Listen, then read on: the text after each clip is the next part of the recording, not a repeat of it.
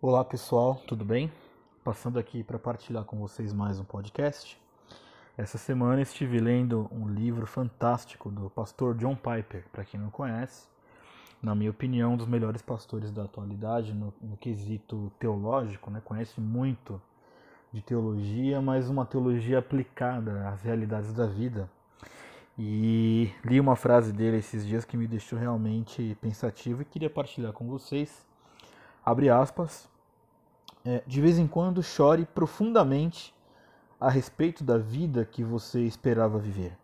Chore as perdas, então lave o seu rosto, confie em Deus e aceite a vida que você tem. Fecha aspas. É claro que o John Piper não está aqui falando acerca de uma vida, como é que eu posso dizer, uma vida de comodismo. Né? Ele não está dizendo para que você se conforme e não faça nada, não é isso.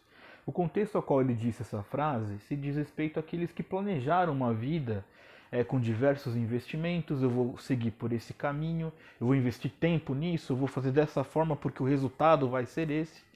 E a vida não, não nós não temos o controle dela como um todo. É bem verdade que nós podemos sim fazer alguns planos e até, até certo ponto nós conseguimos ter um mínimo de controle de algumas coisas, mas como nós somos seres humanos, estamos inseridos numa sociedade e temos uma vida, todos nós enfrentamos é, adversidades que não estavam previstas. E dependendo da adversidade que nós enfrentamos, até mesmo o rumo daquilo que nós tínhamos planejado, não dá certo. E é muito grande o número de pessoas que planejam uma vida e vivem outra e vive um dilema constante por isso, porque ele passa a vida se lamentando: ah, eu deveria ter feito isso porque a essa altura do campeonato eu seria aquilo, um exemplo. E eu acho muito lúcido quando o John Piper ele dá esse conselho para dizer o seguinte: olha, de vez em quando é, não há problema de você lamentar isso, chore isso. É, chore uma perda que você teve, chore sobre algo que você tentou fazer na sua vida e que não deu certo e que por alguma razão não vai dar certo. É, chore por aquilo que você tinha tão desenhado e que por qualquer que seja a adversidade que você tenha enfrentado, até mesmo fatores externos, isso não aconteceu. Chore isso. Só que lave o seu rosto, confie em Deus e de alguma forma aceite a vida que você tem e esse aceite também não é um conformismo. É, é o fato de você ter um senso de realidade da vida que você tem agora. E é só isso.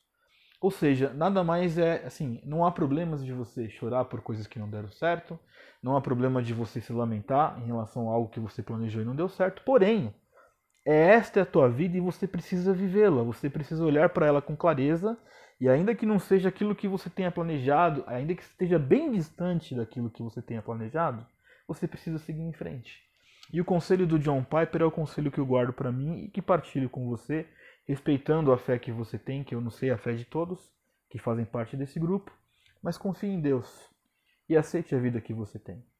Né? Confie em Deus porque Ele sabe tudo que nós passamos e que nós enfrentamos. Confie nele, porque se você está vivendo isso agora, por alguma razão que pode ser que ele nos explique um dia, pode ser que Deus nos fale qual é a razão, nós vamos entender. E se não entendemos, não tem problema. O ponto é, precisamos viver a nossa vida. E isso chama a atenção de vocês para que nós tenhamos doses de realidade acerca do nosso cotidiano e que nós tenhamos a sabedoria de não ficar preso naquilo que planejamos, porque entre o que planejamos e o que fazemos sempre vai haver uma diferença, nem tudo vai sair como nós queremos e precisamos ser sábios para agradecer a vida que temos, para viver a vida que temos e não nos prendermos, né? E nem nos perdermos na nossa vida, é, pensando naquilo que poderia ter sido e sofrendo por coisas que nem aconteceram, que não vão acontecer e que por vezes era algo prematuro que nós tínhamos, algo até mesmo primário. E com isso eu não estou aqui discutindo a legitimidade dos teus sonhos. O que eu estou dizendo para você é: viva a tua vida. Ah, a tua vida ela não é o que você gostaria, não é o que você planejou. Viva a tua vida. Ah, mas eu, tenho, eu, eu vivo tão preso porque poderia ter sido isso. Já entendi. Viva a tua vida. Enxugue as lágrimas e vá em frente. É o que eu espero, o que eu desejo e é o que eu espero que você reflita essa semana junto comigo acerca sobre isso. Tudo bem? Desejo a todos uma excelente semana. Fiquem com Deus e até a próxima. Abraço.